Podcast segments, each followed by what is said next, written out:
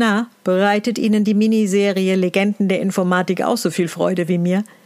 Ich gebe zwar gerne zu, dass ich so ein klitzekleines bisschen subjektiv bin, weil ich halt so stolz auf unsere Studis bin und auf das, was die hier an Episoden raushauen. Aber auch mit einem völlig objektiven Blick auf das Ergebnis bin ich einfach schwer begeistert. Übrigens auch darüber, dass Sie wieder dabei sind. Und falls Sie ganz frisch auf diesen Podcast und die aktuelle Miniserie gestoßen sind, dann kann ich Ihnen die beiden ersten Folgen wirklich nur wärmstens ans Herz legen. Mit Ada Lovelace haben wir angefangen, dann hatten wir Ellen Turing und heute, heute haben wir einen der ganz großen deutschen Pioniere der Informatik, wenn auch keinen ganz unumstrittenen. Ich spreche von Konrad Zuse.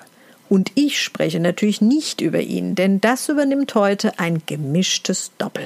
Darüber freue ich mich sehr und wünsche Ihnen jetzt viel Spaß mit Konrad Zuse. Bleiben Sie gesund, Ihre Elisabeth Heinemann.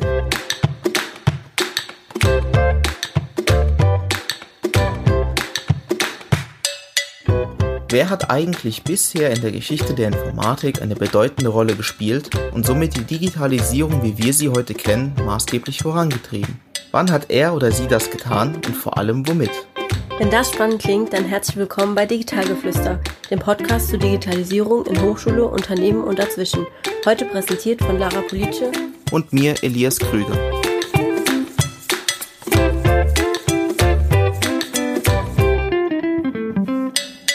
Also Lara, damit unsere Zuhörer auch eine Ahnung haben, um wen es hier eigentlich geht, erzähl doch mal die grundlegenden Fakten über Zuse. Wer ist dieser Mann, der den ersten lauffähigen Computer erfunden hat? Dieser Mann hieß mit vollen Namen Konrad Ernst Otto Zuse und wurde am 22. Juni 1910 in Deutsch-Wimmersdorf bei Berlin geboren. Im Alter von 14 Jahren tüftelte er schon an Erfindungen.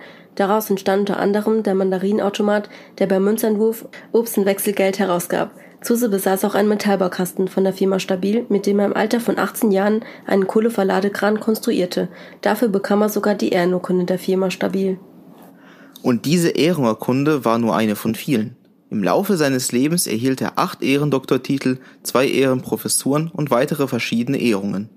Darunter wurde er das erste Ehrenmitglied der Gesellschaft für Informatik, die größte und wichtigste Fachgesellschaft für Informatik im deutschsprachigen Raum mit dem Ziel, die Informatik in Deutschland zu fördern. Obwohl er schon in seinen jungen Jahren tüftelte und erfand, wusste er nie wirklich, was er werden wollte. Wahrscheinlich wurde sein Lebensweg gerade deswegen so abwechslungsreich. Er fing schon im Alter von 17 Jahren an zu studieren. Zuerst studierte er Maschinenbau an der Technischen Hochschule in Berlin-Charlottenburg, wechselte dann zur Architektur und schließlich zum Bauingenieurwesen. Immerhin schloss er sein Ingenieurstudium mit einem Diplom ab und arbeitete daraufhin als Statiker bei der Henschel Flugzeugwerke AG in Schönefeld bei Berlin. Er entschied sich dann aber, eine Werkstatt in der Wohnung seiner Eltern zu errichten, um sich voll der Tüftelei an einer von ihm entworfenen Rechenmaschine zu widmen. Hierfür gab er dann sogar seinen Job auf. Seine Eltern unterstützten ihn bei seiner Arbeit und so nahm der Rechner zuletzt die Größe von vier Quadratmetern ein. 1938 war die mechanische Rechenmaschine Z1 fertiggestellt. Diese war aber nicht sonderlich zuverlässig und somit auch nicht voll funktionsfähig. Dies lag an Problemen mit der mechanischen Präzision und an den mechanischen Schaltwerken, die regelmäßig klemmten. Die Z1 war übrigens privat finanziert. Dies war möglich, weil Zuse die Menschen mit seiner Begeisterung anstecken konnte, so dass sie ihm immer wieder Geld gaben. Wer sich die Z1 in live anschauen möchte, der kann dies übrigens im Deutschen Technikmuseum in Berlin tun. Dort ist aber leider nur eine Nachbildung zu sehen, die Zuse in den Jahren 1986 bis 89 nachgebaut hat, nachdem die Z1 im Zweiten Weltkrieg durch den Bombenangriff auf Berlin 1944 zerstört wurde. Er hatte nicht nur die Gabe, Menschen mit seiner Begeisterung anzustecken, sondern war auch künstlerisch begabt, weshalb er auch in seinem Studienzeit zwischendurch als Reklamezeichner arbeitete. Insgesamt malte er während seines Lebens über 500 Bilder, übrigens nicht unter seinem richtigen Namen, sondern als Kuno See, weil seine Freunde befürchteten, dass sein Unternehmen darunter leiden würde, wenn er dies offensichtlich noch nebenbei ausübt. Die Bilder interessieren mich schon. Weißt du, wo man sich sie anschauen kann? Ja klar, seine Gemälde kannst du größtenteils in der staatlichen grafischen Sammlung in München anschauen. Aus seinen bekanntesten Werken sind architektonische Werke und Landschaften verewigt. Die würde ich mir wirklich gerne ansehen. Aber von seinen Bildern mal wieder zurück zu seinem Bauingenieurwesen. Denn nach der Z1 gab es auch ein Übergangsmodell namens Z2. Nachdem sich die Deutsche Versuchsanstalt für Luftfahrt die Z2 angeschaut hatte, gaben sie ihm 25.000 Reichsmark, damit er die Z3 überhaupt entwickeln konnte. Wegen der Zuverlässigkeit elektrischer Relais setzte Zuse bei der Z3 ausschließlich diese ein. Mit der Hilfe von Relais können Stromkreise ein-, aus- und umgeschaltet werden. Die Z3 war der erste funktionsfähige Computer der Welt, der in binärer Gleitkommarechnung arbeiten konnte. Die Gleitkommarechnung ist die Benutzung von Fließkommazahlen fester Länge, ausgedrückt durch Exponenten und Konstante mit der Basis 2, also binär. Die originale Z3 wurde unglücklicherweise wie die Z1 durch Bombenangriffe auf Berlin 1944 zerstört. Wer sich die Nachbauten der Z3 anschauen möchte, der kann das übrigens im Deutschen Museum in Berlin und München, aber auch im Konrad-Zuse-Museum in Hünefeld tun. Apropos Weltkrieg. Zuse wurde während des Zweiten Weltkriegs zweimal einberufen, musste aber nie in den Krieg, weil ihn der Leiter der Sonderabteilung F bei der Henschel Flugzeugwerke AG als unerkömmlich gestellt hatte. Dafür wurde er dort beschäftigt und entwickelte Spezialrechner, welche die Flugeigenschaften von Gleitbomben verbesserten. Nicht nur da war er tätig. Zudem hatte er 1941, also noch mitten im Krieg, das Unternehmen Suse Ingenieurbüro und Apparatenbau Berlin gegründet und war somit der einzige in Deutschland, der die Erlaubnis hatte, Rechner zu entwickeln.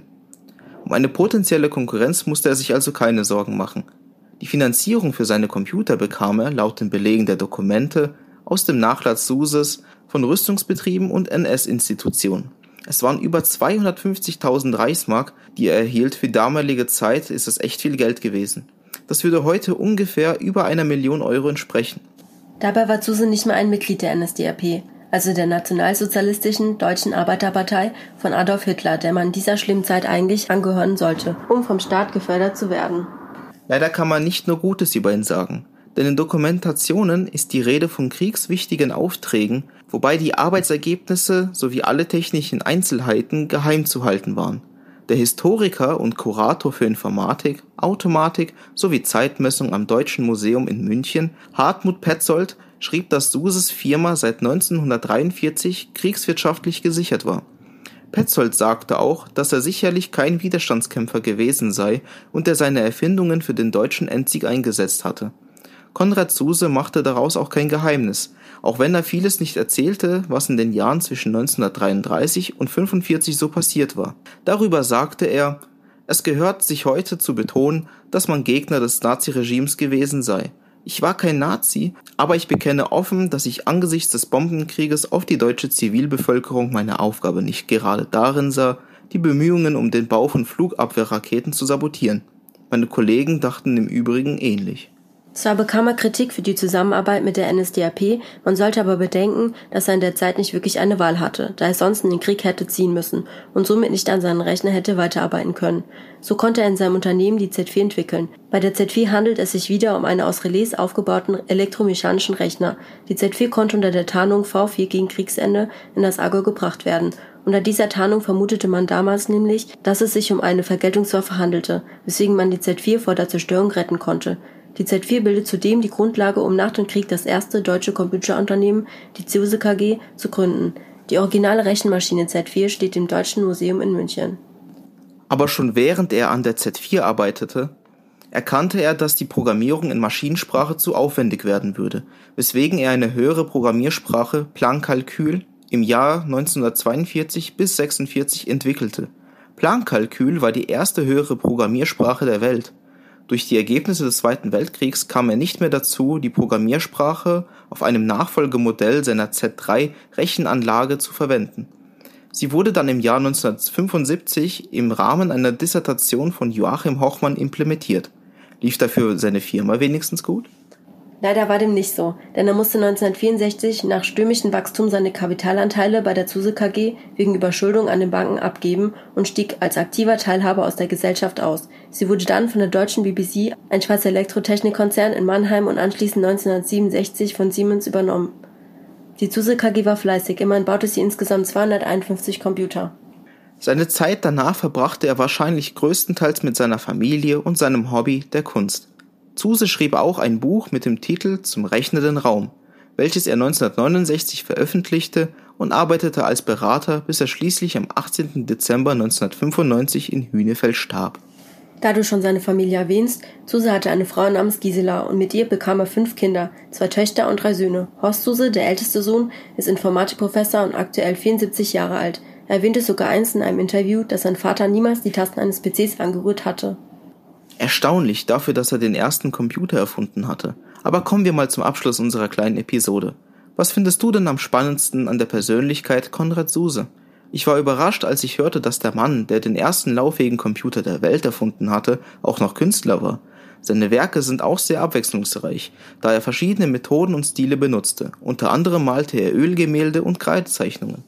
Ich fand es sehr interessant, dass er seinen Job nach dem Studium abgebrochen hatte, um die Z1 zu bauen. Dass ihn dabei seine Eltern so unterstützten, ist bemerkenswert. Die Idee zur Z1 kam ja nur, weil ihm während des Studiums die Berechnungen zu aufwendig waren und er sie dann automatisieren wollte, also quasi als Vollheit. Ja, er war schon sehr erfinderisch und eigenständig. Das hat ihm schlussendlich wohl auch den verdienten Erfolg gebracht. Jetzt sind wir aber auch schon am Ende unserer kleinen Episode über einen der deutschen Pioniere der Informatik. Wir hoffen, ihr hattet Spaß beim Zuhören und habt Konrad Suse ein bisschen besser kennengelernt.